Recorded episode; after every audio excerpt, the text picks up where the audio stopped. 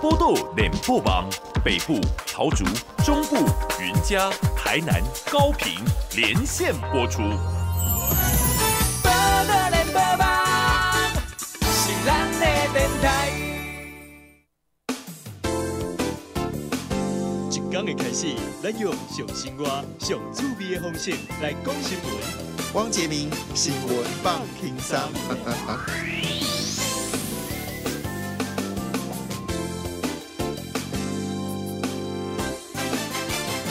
欢迎收听新闻棒听三，今日七月二十号拜三哈，哇，这个 BBQ 是不是已经全台湾是变成 BBQ 呢？温度非常的高哦。那有专家指示哦，台湾可能已经进入所谓的热类热浪。热浪就是意思说一波波的热气，那热浪就是温度非常高哈。那今天全台都会下雨，全台都会下雨。我现在现在觉得网络真的很方方便哦。那昨天呃，在这个录完电视台的时候，那打开手机呢，就一个简讯跳出来哈。这个气象局越来越厉害，跟你说呢，三点钟会有大雨哈。就果不其然，三点真的在台北就下起了大雨哦。那今天呢，除了高平地区是阳光普照之外，其他地区呢，在午后都有。呃，大型的雷阵雨哦，不论是台北、北部、中部、嘉南地区都一样。但是如果你往高平跟垦丁的话呢，则是阳光普照，而且垦丁的温度只有三十三度，哎呦，这个是可能非常夏天里面非常低的温度耶，哇，超赞的。那今天全台湾呢，只有中部地区的温度比较低一点，是平均温度三十四度以外，其他地区温度都三十五。昨天真的是有烤焦的感觉哈，真的是非常非常热。好了，在这么热的天气，记得要多喝水，这件事很重要啊。我们在这个节目上一直有谈到一个重要的事情哦，就是真的不要被诈骗。可是呢，还是诈骗事情是不断的出现哦。那你知道，在去年啊，整个投资诈欺的。的数量呢，从二零一九年的一千八百九十四件哦，飙到二零二一年的四千八百九十六件哦，整个数字呢一口气大增了三千件了。那还有三还多了三千人被诈骗。其实我们一直在往呼吁哦，千万不要再听什么呃什么什么呃，以前是说去投资什么选择权期货，现在是说投资什么币什么币的哦，千万不要相信。那你知道前半年哦？我们在这个投资诈欺的部分哦，又飙到两千九百一十二件呢，才过半年。去年是四千八百九十六件，如果按照这个数量来看的话，今年很可能哦会超过六千件哦，这个是很恐怖、很恐怖的数字哎。好，另外一部分呢，就是假网拍，假网拍数量已经慢慢的降下来，所以表示大家都有所谓的警戒哈。假网拍呢，在二零一九年是六千八百四十件哦。现在呢，已经降到了呃五千六百二十三件，那今年呃上半年呢降到了这个两千九百七十七件了，所以哎呦不会，这数量又增加起来了哈，嗯，蛮恐怖的哈，就是假网拍，所谓假网拍就是那种一页式的啦，就是一页式的那种广告，然后我们就傻傻跑去买，然后是骗人。但我觉得最恐怖的是 ATM 解除分期付款，这个是。最恐怖的事情啊！而且现在这数量呢，基本上也是有增加的趋势哦。所以疫情哦，让诈骗变多了。为什么要谈这个事情呢？因为我非常喜欢这位嗯本土的本土剧女王哦，连静雯哦，因为她演戏真的是非常的非常的入戏哦，而且演多很多大戏。那我们知道她是单身嘛哦，那可能要谈爱情确实有些困难哈。那我们知道在去年哦，整个呃，ATM 的这个分期付款哦，假投资哦，那整个金额，尤其是假投资金额非常可怕。虽然我们刚才讲去年是五千六百二十三件哦，但是呢，被诈骗金额是高达了十三亿两千四百余万哦，十三亿两千七百余万哦，哇，这个数字好可怕啊。那这一次呢，就连连胜连连静文哦，那据了解，在网络上有人加他赖啊，那个人叫布鲁斯哦。那他说他在中国，然后呢，每天就跟这个呃，就是连静文啊，去嘘寒问暖。然后当然你也知道嘛，其实艺人的感情生活有时候很怕被人知道，所以呢，他就跟他加了赖哦。然后呢，他就是每天嘘寒问暖，嘘寒问暖，最后呢，就以老公老婆互称哦。那对方就跟连静文说：“我们是以婚姻结呃结婚为前提哦。”这句话最杀。对于一些熟女而言，就亲熟女而言，以结婚为前提哦，基本上很多人就已经就是投降啊，好了，这是想结婚想婚的头。然后呢，就开始邀请他买期货啊，还有泰达币，而且呢，还提供这个金看网站啊，教导投资啊。但是呢，网站根本就是所有数字都是假的。然后呢，而且里面的人物也全都是假的。那连静文就傻傻的，哦，真的有赚钱，这个男人在帮我赚钱，所以呢，就把他这个不断的汇钱出去。那连静文就说，他也不记得汇了多少钱，反正来来去去就汇了很多钱，他自己也不知道。那昨天传出来是三千万哦，那现在数字呢是至少一千六百万哦，天呐！但是还有一种东西哦，是蛮可怕的，就是。就我们说的现在最新的方式哦，就是人们都会有一种就是期待在期待偶遇哦，但偶遇一般来说以前我们那个年代是在路上偶遇哦，现在不是哦，现在在网络上偶遇。那所以现在假网恋、假投资哦，事实上呢是很恐怖的。据了解呢，最近有八只光有这个八十二个人，这八十个人就被因为假网恋呃假投资哦被被骗了六千多万哦。我的天呐！那他们方式很简单啊，就是找帅哥美女啊，就跟你嘘寒问暖啊，网络公式啊，透过聊天啊，了解被害人的状况。那得知单身呢，就开始与对方谈情说爱，并以交往交往以结婚为前提交往。那然后再游说买进什么泰达币等虚拟货币跟期货，然后得手后就直接搞失踪哦。啊！再次呼吁哦，真的真的哈。不会有突然之间呢，一个美女跳在你面前跟你说想跟你交往了哈，这种事情是绝对不可能会发生的事情。如果真的有个美女突然跳出来跟你说要交往，那百分之一万哈是骗人的，百分之一万是骗人的。当然，今天在媒体的大呃的主标题呢，都是这个新闻哦，就是艾斯培。艾斯培呢是美国大西洋理事会访问团哦，那么昨天呢这个举行哦，那美国前国防部长艾斯培呢就。做了一个建议哦，那这建议其实已经谈很久了哈，但是呢，基本上呃只听楼梯响啊，啊不见人上来，因为毕竟这个也跟年轻人的选票绝对有关系哦。你愿意让你的小孩子啊，男生或者女生都要去当兵嘛哈，而且要当兵一年哈。那这个事情基本上，其实美国政府已经是明示暗示哈，好到领口明示都跟你说了，希望台湾呢要恢复就是征兵制，而且时间必须要一年，好至少一年哈，而且呢现在这个埃斯培跟加马要比照以色列哦，女生也应该要当兵哦，他是说以乌克兰为例哦。全体国民都应该站出来捍卫自己，哈，不是只有少数人来捍卫自己。那这个部分呢，他也建议台湾的国防预算呢，应该高达台湾的 GDP 的三点二个百分点。那也就是说呢，现在的状况呢，是告诉一件事：台湾必须要为自己的安全来负责，哈。但是战略专家呢，有说一句话说，以现在训练的能量呢，恐怕没有办法负荷，就是。我是全民征兵的一个状况，那当然，因为我们陆续的征兵时间越来越少嘛，所以呢，当然训练人就会减减少一千。我在体干班的时候呢，我们一堆很多教官呢，哈，就是呢，他已经从部队下来，然后每个人是年纪大概差不多三十四十左右，可是身材这个身材依旧矫健哦，那这个拉杠杠啊、跑步啊，都体能超好的。那或许，呃，也许真的要思考一件事：有些士官兵他届龄要退休，或者他已经不想在军中发展官的时候，这些人都可以适合当教练吗？哈，那艾斯培也同时这个重申哦，美国应该要远离战略模糊哦，要进入到战略清这个清晰啊。所以昨天最大的消息就是，到底台湾应不应该？不分男女都当兵，不知道我们的听友你觉得如何哦？那我个人认为我是支持，就是要当兵了哈，因为我们以前当了两年兵，虽然在当兵过程当中心中很干，浪费了两年的生命哦，可是想想其实对人生的后后发后期发展，在军中严格管束之下，其实是真的有些改变。那现在的年轻人不当兵，可能就没有像以前那么的呃，对于所谓的发生事情的耐受度，可能就没有那么强了。但是你有个很大的问题，就是说台湾如果真的就是男女征兵的话，好，这个到底我们现在的军营还够不够？现在很多军营都变成是那个呃，都已经变成是不是社会宅啦，或者是变成是这个呃娱乐中心等等哈？那到底军营还够不够？这也是一个蛮有趣的事情。不过这是一个严肃的话题，嗯，台湾真的好好思考。那当然，另外一件事就是在今年四月份的时候，曾经传出来裴洛西啊，五月份的时候，裴洛西就是美国众议院议长。他曾经有考虑要来台湾，就是拜访嘛，哈。结果呢，在出发前呢说确诊了，哈，就没有来了，哈。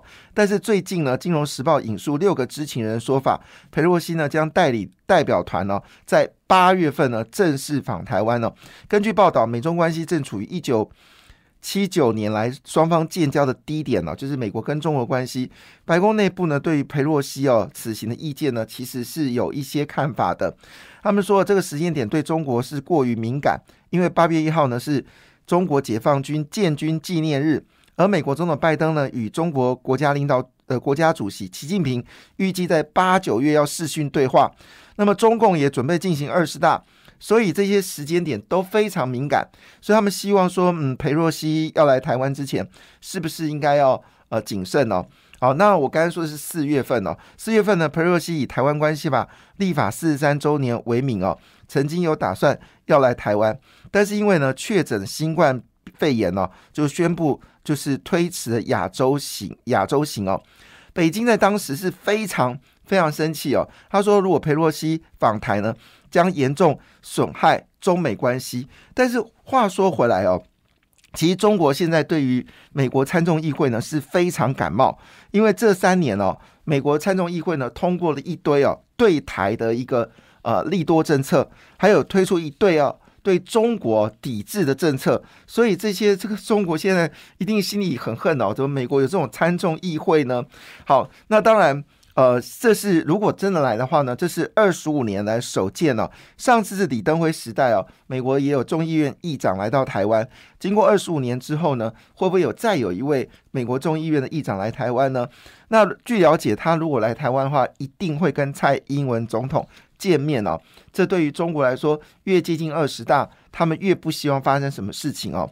当然，一则小新闻啊，昨天其实没有报，就是欧洲议会副议长比尔哈。好，就是 Nicola Beer 哈，那她是一位女士哈，她最近来台湾哦，是有三天的访问。当然，媒体并没有大幅的一个报道，但是哦，她说了一个很重要的讯息哦，什么讯息呢？就是想跟台湾哦签经贸协定哦，这已经是欧洲议会呢不知道第几次哦宣布哦要跟台湾能够签所谓的。这个经贸的协定哦，那我们知道，呃，在之前呢，我们现在已经跟印度呢也在讨论自由贸易啦。那我们跟美国呢也在讨论双边贸易协定。那对英国呢，据了解也在往所谓的自由贸易的方向签署哦，因为英国想打算进入所谓的泛太平洋全面进步协议哦。那这里呢，其实有包括台湾也准备进去，所以呢，台国台湾跟英国呢似乎也在啊慢慢的谈哦。那据了解，这个牵手是谁呢？牵手是安倍哈。所以换个角度来说，去中化是不是已经越来越明显呢？这件事，习近平可能要哭哭了。因为最近呢，乌俄战争之后呢，欧洲对中国的关系呢，其实是激动的。因为毕竟乌俄战争，呃，里面打到了乌克兰，比较偏向是呃西方世界可以接受的国家，所以是独裁国家对上那个。比较民相对比较民主自由的国家，那欧洲呢？当然为了这件事情付出了非常多的一些费用来支持乌克兰对抗，好就是俄罗斯嘛。累积到目前为止所付出的费用是相当惊人哦，大概将近有八百多亿新台币哦，很可怕的数字吧？八百多亿新台币。所以呢，这个欧洲就是呼吁哦，中国你绝对不要。在这个跟俄罗斯呃搞搞敌啊，但是呢，中国是不听劝的哈。那当然，习近平也是希望说他在二十大之前呢，能显示一件事，说西方国家是支持他的。因此呢，他就对德国、法国、意大利跟西班牙，就是欧洲最四四个大经济体呢，希望他们能够来中国访问哦。但是到目前为止哦，这四个国领袖呢，至今未回复哦。但是呢，巴黎有针对这个事情呢，也开始激烈辩论哦。那这些欧洲国家都支持在乌克兰粮食安全跟经营关系与中国对话，很难拒绝中国，尤其对习近平哦。所以呢，现在法国在剧烈的这个这个讨论。那德国是说，如果你会去的话呢，会在前一周宣布了哈。那法国跟意大利都没有报道这个新闻，但是中国外交部赵立坚呢说，哎，这个是一个假新闻，所以表明其实已经破局了，才说假新闻嘛。那这段真正背景是什么呢？因为习近平啊发布了一个叫做全球安全倡议啊。那有人说这个全球安全倡议基本上就是一个独裁宣言，因为他是要组织把所有这些非民主国家把它结合在一起哦，以中国。作为主导，当然我们知道中美的贸易似乎并没有松缓呢，其实双方的竞争越来越激烈。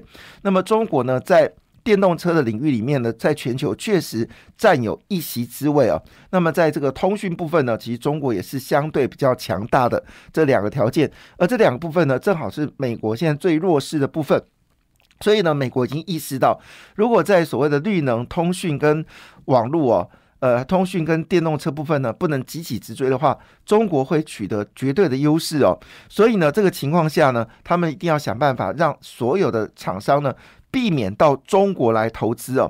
所以呢，最近呢，就是有一个法案，大家都知道，就是著名的晶片法案。那因为它的金额呢是高达五百四十亿美金，那帮助研呃研发的话呢是一千四百亿哦。所以这个案子是一个将近两千亿的案子哦。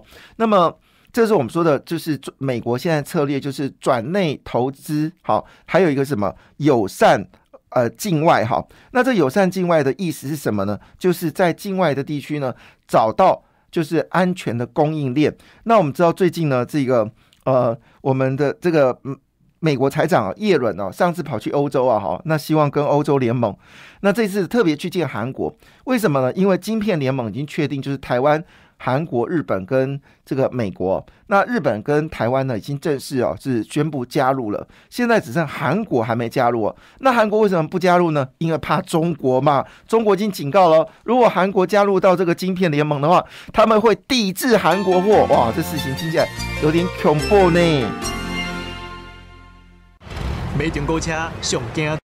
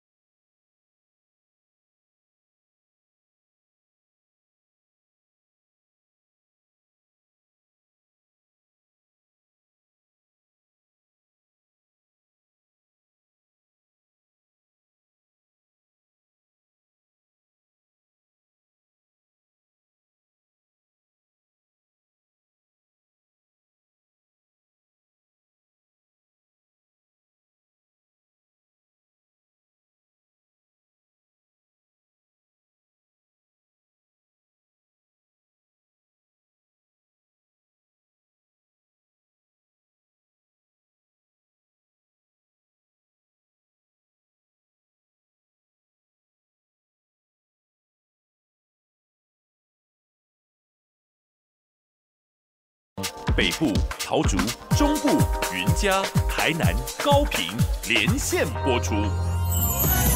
报道联播网是咱的电台。汪杰明新闻棒听桑。欢迎回来新闻棒轻松哦，今日是七月二十号哈，拜三哈，啊，今晚时间是七点二十分。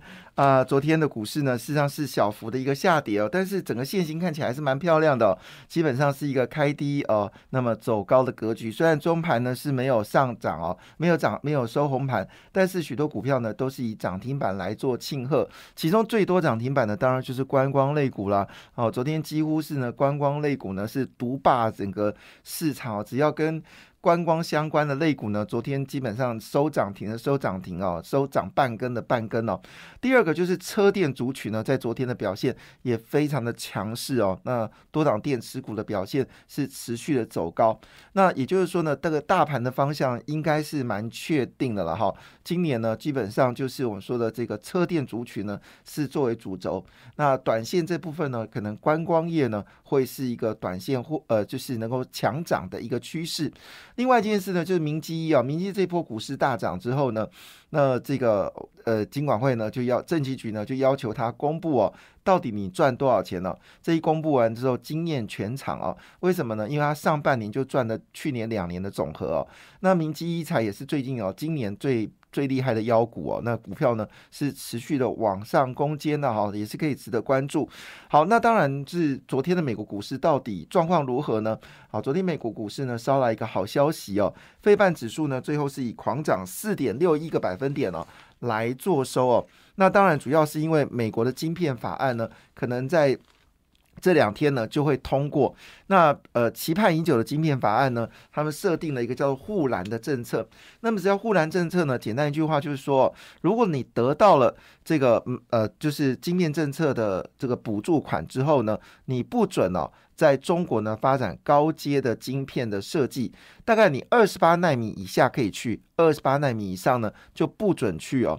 那这件事当然一定冲击到台积电哦。那台积电呢，在这个中国呢是设有十六纳米的一个晶片厂，那表示呢，台积电在未来在中国呢是不能扩厂。假设他拿到美国的补助哦，那当然这件事情就是事关重大。当然。这个事情的好处就是，哦，政府出钱，那对半导体的这些晶片厂来说，就松了一口气嘛，哈。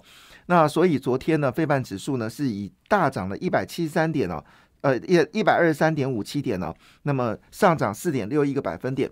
另外呢，苹果已经正式开始拉货了哈，加上最近呢，其实财报。部分呢，像美国玩具大厂孩之宝，那么昨天公布财报，获利是大幅成长。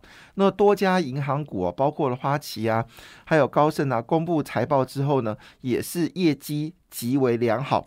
所以换个角度来看的时候呢，市场认为说，现在大家都不去买股票的时候呢，其实股票是价位最低哦。所以昨天呢，就是一个大幅上涨的一个动作。那回头我们来看这件事情的时候，你就会发现到，在美国呢，其实呃已经巧巧的已经连续就是过去五天呢，只有一天是下跌，其他时间都是上涨的一个格局哦。似乎有一种感觉，七月反攻的格局已经开始了。那我们在之前有提到一件事情，说这波股市呢，预估呢会在七月二十号之前呢就会有所动作。那今天七月二十号，我们来验收一下我们说的内容是不是对的？确实，你可以看到从七月十号之后呢，全球股市呢都已经进入到一个反弹的格局。那背后理由就是我们当时说了，因为呢这个七月份呢是一四七十啊，一月、四月、七月、十呃十月呢，通常都是股票的一个。重大的转折时间点哦，那么因为要公布第二季，呃，这个时间点都是公布上一季度的财报，同时呢，七月份到八月呢，也要公布半年报。各家公司呢，在公布半年报或财报的时候呢，都会顺便说明一下对于市场的愿景以及新的呃利润的一个方向。好，那当然，在这个演说当中呢，很多的各家投资分析公司呢，也会针对他们未来的营收呢，做出一个判断。当然呢，企业是不会去预估，呃，就是明确告知说，哎，我成长幅度是多少。但企业会告诉你说，我哪些产能正在开出，那我下半年业绩跟上半年业绩的比较是如何。现在目前为止，当然报纸大部分公布都是好消息。那这两天的媒体看到，就是多家公司呢公布财报都比。预期来的好。那最近的消息是光宝光宝科哦也公布业绩了，哇，成长幅度将近四成呢，相当的可怕。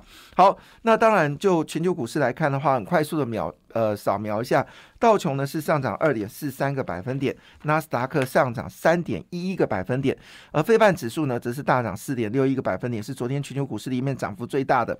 但昨天最耀眼的股票呢，应该是德国。德国昨天一口气狂涨了二点六九个百分点呢，主要是因为欧洲终于升息了。那更重要的事情是，欧元也开始走强，所以只要美元一走软了，全球股市就欢声雷动雷动了哈，这是目前的一个态势。好，另外一部分呢，像法国股市呢，则是上涨一点七九个百分点。英国股市呢，则是上涨了一点零一个百分点。亚洲股市呢，则呈现了涨跌互见的一个状况。菲律宾股市呢，又开始恢复涨幅哦。那么最近看到菲律宾股市已经连续上涨，而印度股市呢，那因为印度的货币哦，最近是降到历史的谷底哦，所以印度呢决定要抛售美金哦，来捍卫印度的卢布哦。所以呢，昨天的印度股市呢是小涨了零点四五个百分点。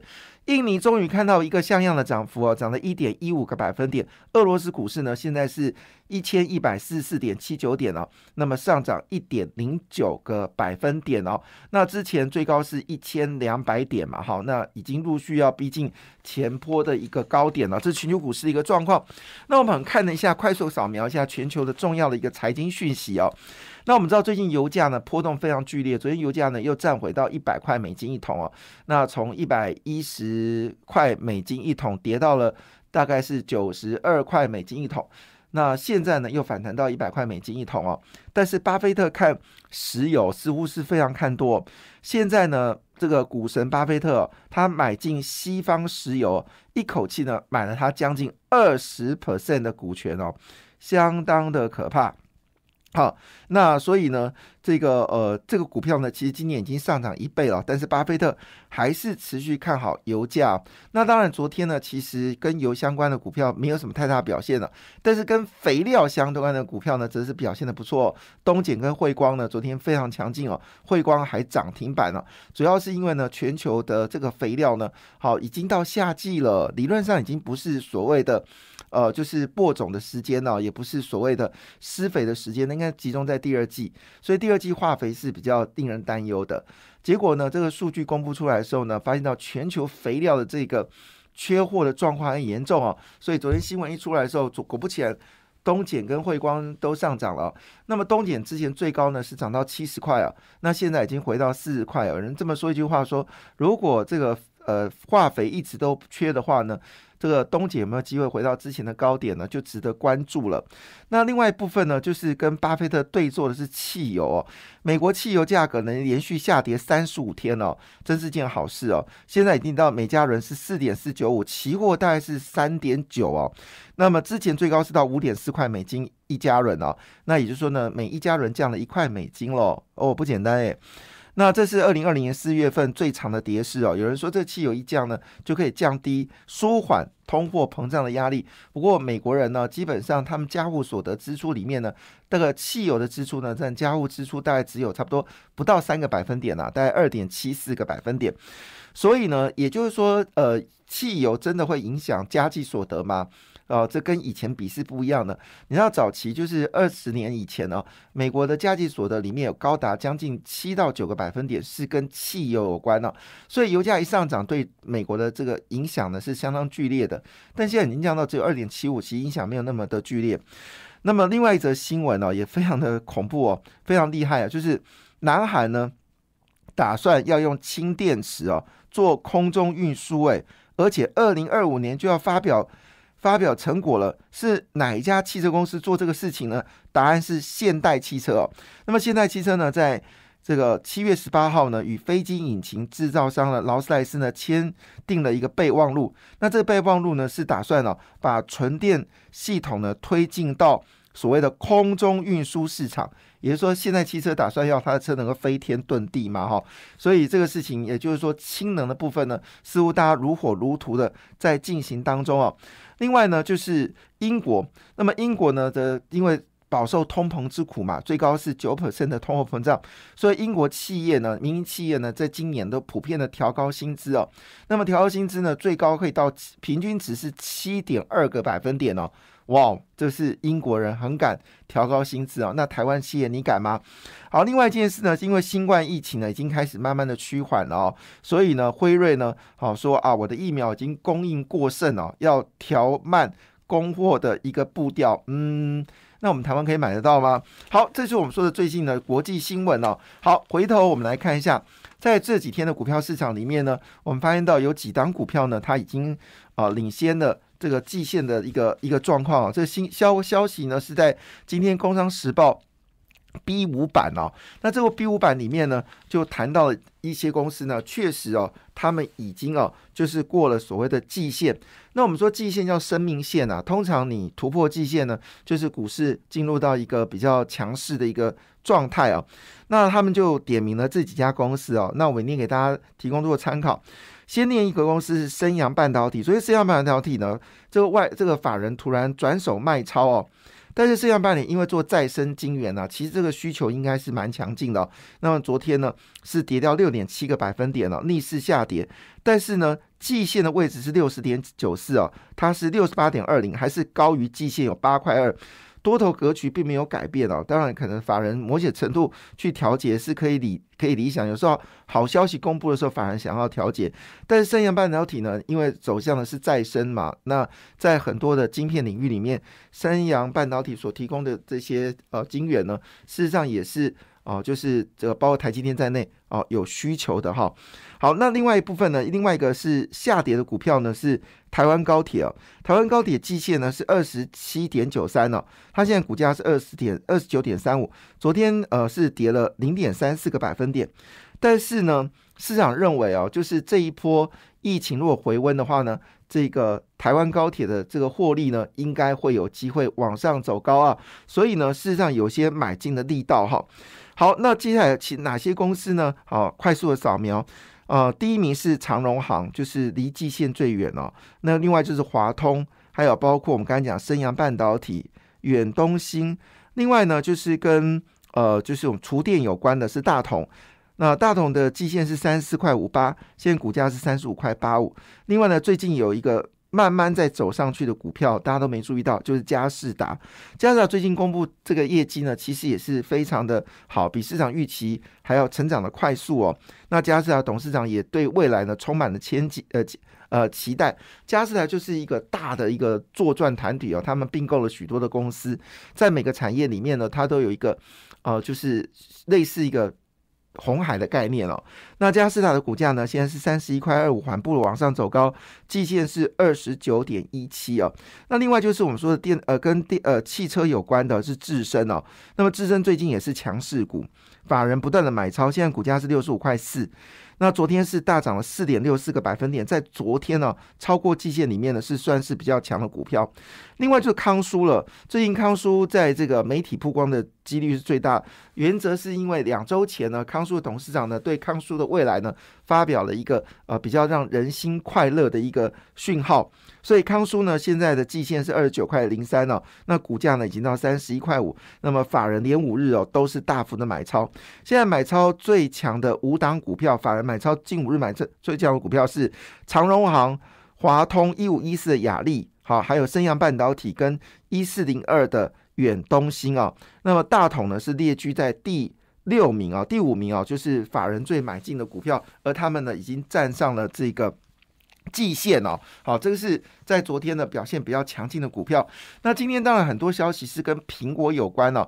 今天《工商时报》的主标题是联发科打入了苹果链呢，它是以数据晶片呢进攻 Apple Watch 哦，预计呢会提供这个苹果所需要的 Apple Watch。那么预计呢在二零二三年下半年就可以量产了。以目前为止来看哦。整个五 G 数据机的这个市占率呢，还是以高通是第一名哦。但因为高通呢跟这个苹果呢，在之前是有一些啊法律的争议啊，那也因为这样子呢，使得苹果决定哦自己要研发晶片，其实针对它跟高通之间的一些手机的一些呃权利金的问题。但是目前为止哦，呃，高通的市占率呢，其实不但没有降哦，反而是增加。五 G 数据晶片的第一名还是高通。二零二零年第四季是六十三个百分点，二零二一年第四季呢，则是七十六个百分点。第二名就联发科了，但是成长有限呢、二零二零第四季十七个百分点，二零二一年的第四季呢则十八个百分点，三星则是呈现下滑的一个状况。那如果真的呃联发科可以打进到 Apple Watch 的话，也证明一件事，它数据机的功能呢其实可以直逼高通。但有人说啊，其实苹果只是短暂使用联发科啦，因为苹果呢自己也在。所谓的研究这个数据机晶片哦，但是不论怎么样，这对联发科来说也是件好事啊。它跟高通的这个竞争哦，是真的是从这个 晶呃，就是手机晶片一直打到数据机晶片，可能将要打到网通机面了，全面的攻击是不是正式开始啊？这是一个非常有趣的话题哦。但是呢，重点是 iPhone fourteen 呢已经正式。正式来了、那么瑞银证券呢，就是说他们有拉货，而且绝对不砍单哦。所以呢，瑞银外资呢就针对 iPhone fourteen 的这个厂商呢做了一个大胆的目标价的一个预估哈，哼 是未来十二个月啊，不是现在，是十二个月后合理股价。台积电是八百五十块啊，玉金光是呃有有说五百，也有说六百啊。那红海呢，基本上是目标价在十二个月是一百六十块啊，真假？好，那也就是参考看看了哈。不过话说回来哈，因为呢，整个苹果拉货加上电动车的需求啊，事实上昨天啊，金相店跟新兴的股票呢，确实蛮强劲的哦，三零三七哦。那这个昨天是逆势大红通通，那印刷电路板的金相电因外资不断调高它的这个目标价，昨天也是上涨的哈。那我们来看金相电呢，呃，今年年增哦是高达四十三，六月年增是四十三点四个百分点。那整个上半年年增率是二十九点三，表现非常好。另外在电动车部分呢，就是台办跟强茂呢也是买盘非常的强劲哦。那第二华通呢第三季业绩看俏，提供大家做参考。you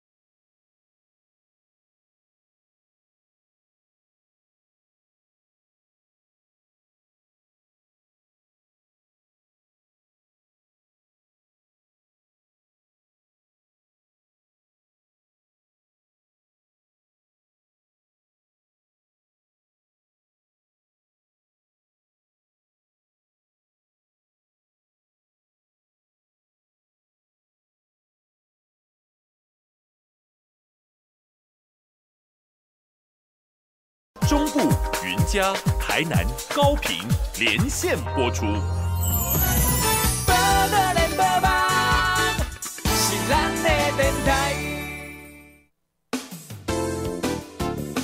汪杰明新闻棒听桑。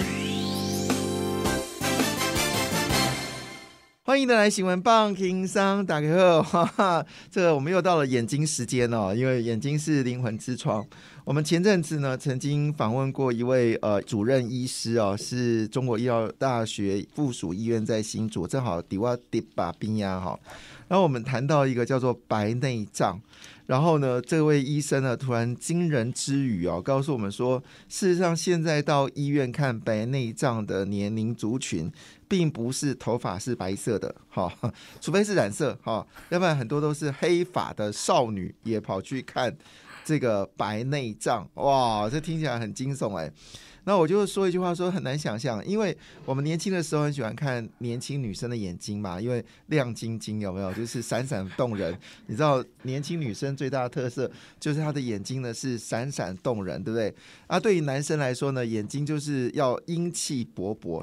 但现在的状况事情是哦，三 C 商品用的多哦，阴气勃勃变成白色勃勃哈，就是因为白内障关系，闪闪动人变成是黑色，黑色没办法动人哦，因为也是白内障关系。他说他现在很多求诊的病人呢，年纪竟然只有二十出岁，而且呢很多都在足科上班。那为什么会这样子呢？因为最近从小学生开始就要用平板电脑。因为隔离的关系嘛，我难以想象小孩子眼睛这么的脆弱，从这么小开始就要用三 C 商品。然后呢，其实小朋友上课用三 C 商品，然后结束的时候用三 C 玩电动玩具，那接着又看电脑，然后又看电视机，基本上一直接受蓝光的攻击。那当然眼睛不坏才怪嘞哈！那最近有一个信息哦，也很恐怖啊，就是三十岁的 OL，他居隔的时候猛追剧，结果发现到一件事情，他发生了早花性的老花眼。恶势力，这个恶是邪恶的恶哦，势是势力的势哦，这是在呃七月十一号礼拜一哦，他一则新闻，然后他在旁旁边拍了一个美少女，一个 OL，然后很可怜，看东西要眼睛补补哈，所以这样讲好一件事情哦，真的。眼睛要成为亮晶晶是一件非常重要的事情。你很久没有看到你眼睛会说话，对不对？所以要让你眼睛会说话，我们就要请出一位专家，让你眼睛会说话。他就是我们生保生技的吴文良吴总经理，吴总早。见面哥早，听众朋友大家早安。我这开场嘛实在太久了，开了快了快三分钟了。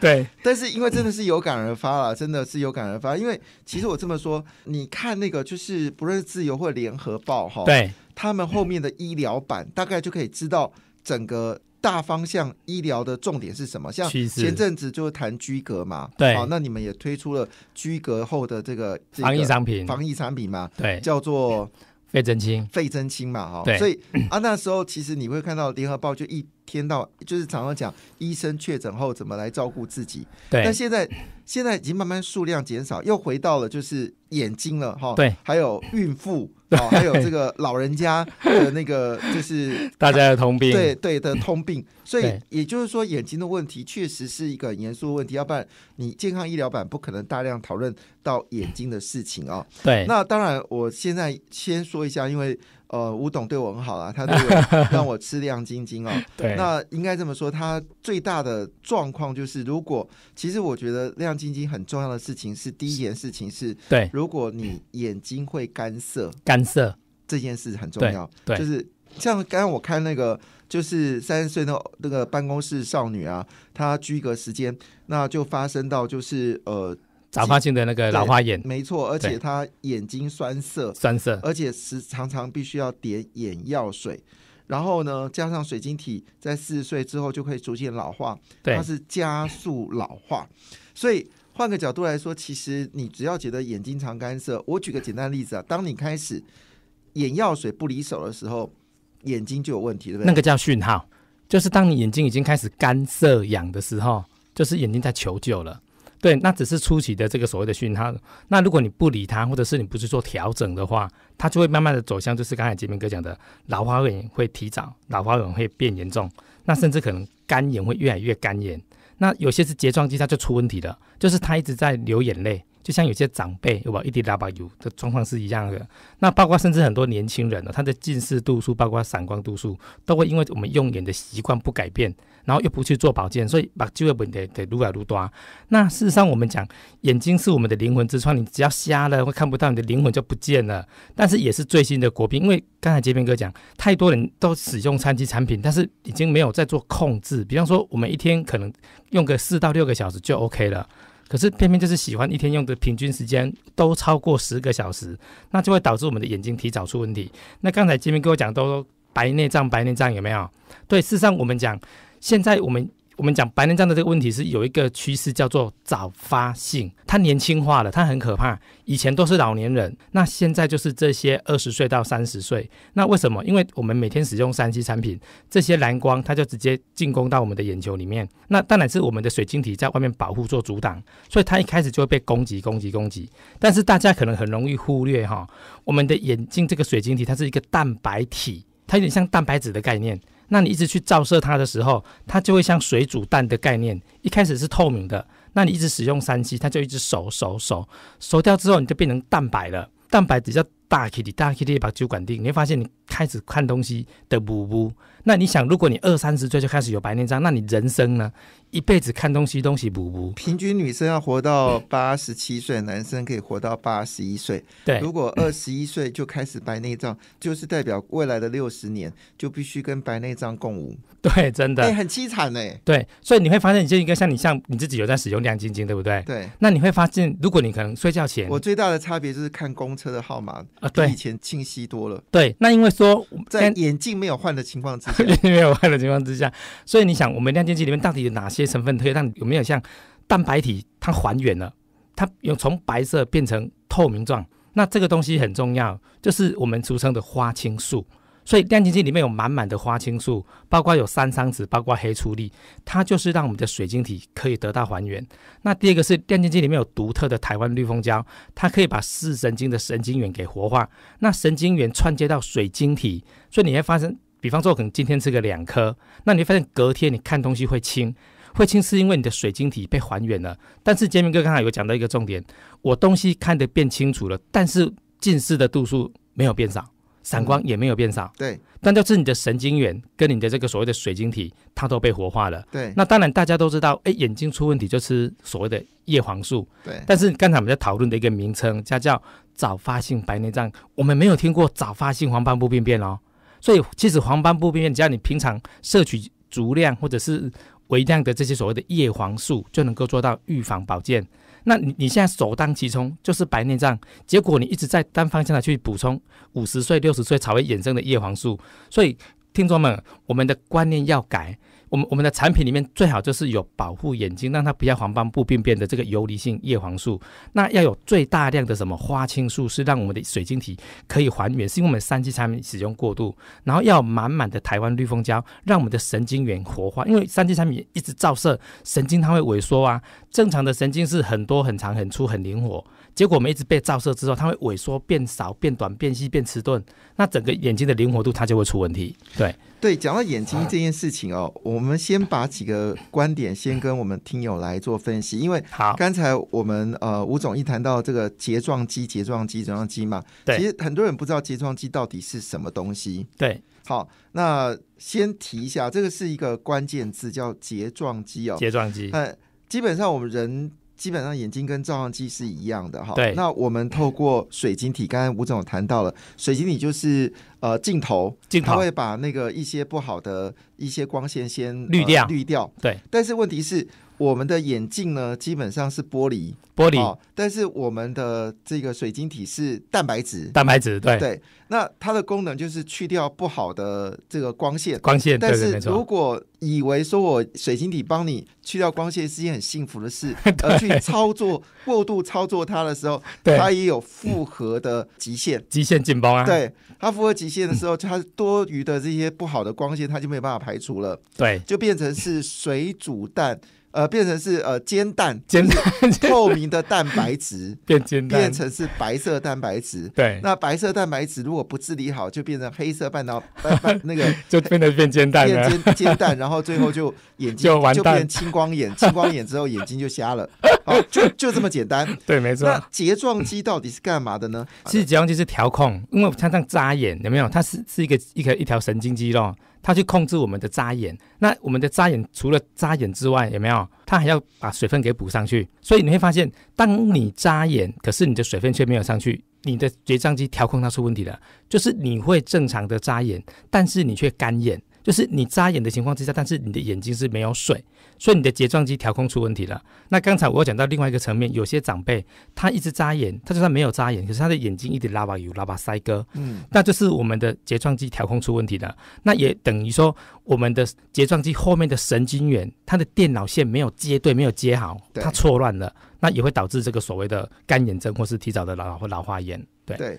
然后像我自己啊，因为最近比较闲，我都会追韩剧。比较闲那我今天真的比较闲。对，然后呢，追韩剧，你知道韩剧是一个很大的特色，就是它像有些韩剧呢，它是一个小时就换一集嘛，那有一些韩剧是半个小时换一集。短剧其实我比较喜欢看是半个小时换一集，因为看完之后呢，半个小时我就把按暂停键，然后就出去喝喝水啊，上个厕所啦，然后休息一下，然后眼睛闭一下，然后继续再追另外半小时。好，我是很有节律的，然还有休息。对对对，然后晚上七点以后绝对不再看韩剧，赶快要去准备睡觉，因为早上一大早五点要起床，对所以我也会注意到我眼睛有没有涩，然后有没有这个不舒服，这些都我都会注意到，因为毕竟眼睛还要再陪我好几十年嘛。假设我活到一百岁的话，对但是其实大家都不知道，其实眼睛这东西它是跟我们的呃肝一样，对，它受伤的时候呢，它不会说 “hello”。无感。呃我我的眼睛已，你的眼睛已经出问题，它不会。对，但是等到你出问题的时候，其实问题就很大了。那当然你就要进入手术房。对但是我说很简单，但是很多人他其实很难，就是说看个韩剧每半小时休息一次。很难，或者上班的时候你不去盯电脑盯四个小时，特别是有时候工作紧张的时候，像有时候我们写文章啊，写文章我大概一篇文章大概花一个半小时左右哦写，大概一千多个字。那这里包括前面要找资料，然后找资料开始写。那你知道写完写的过程当中是思绪是是一直出来嘛？中间打断就会那个感觉就不见了。所以通常写文章我就必须盯我的手机要盯一个半小时，但这个东西你是不自觉，而且你必须要做的事情是哦，你就发现到这件事情说，哎，以前我看一个半小时的眼镜，我起来的时候我眼睛会酸，但是其实真的吃到适当的保养品的时候，我发现到，哎。我觉得眼睛还是蛮亮的，稍微休息一下，还是一样闪闪动人，没有眼睛太小了哈。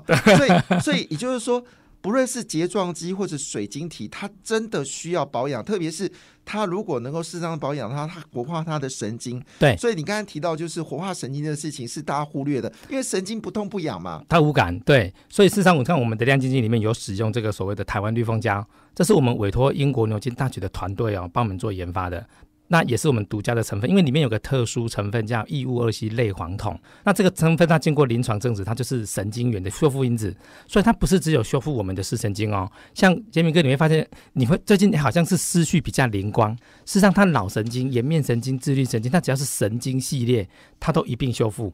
那因为我们这个产品是属于针对眼睛的，那我们会把重点集中在眼睛。事实上，它是全身的神经神经元，它是神经滋养物质哦，。全身都有。对那我现在写文章写比较快是这个关系吗？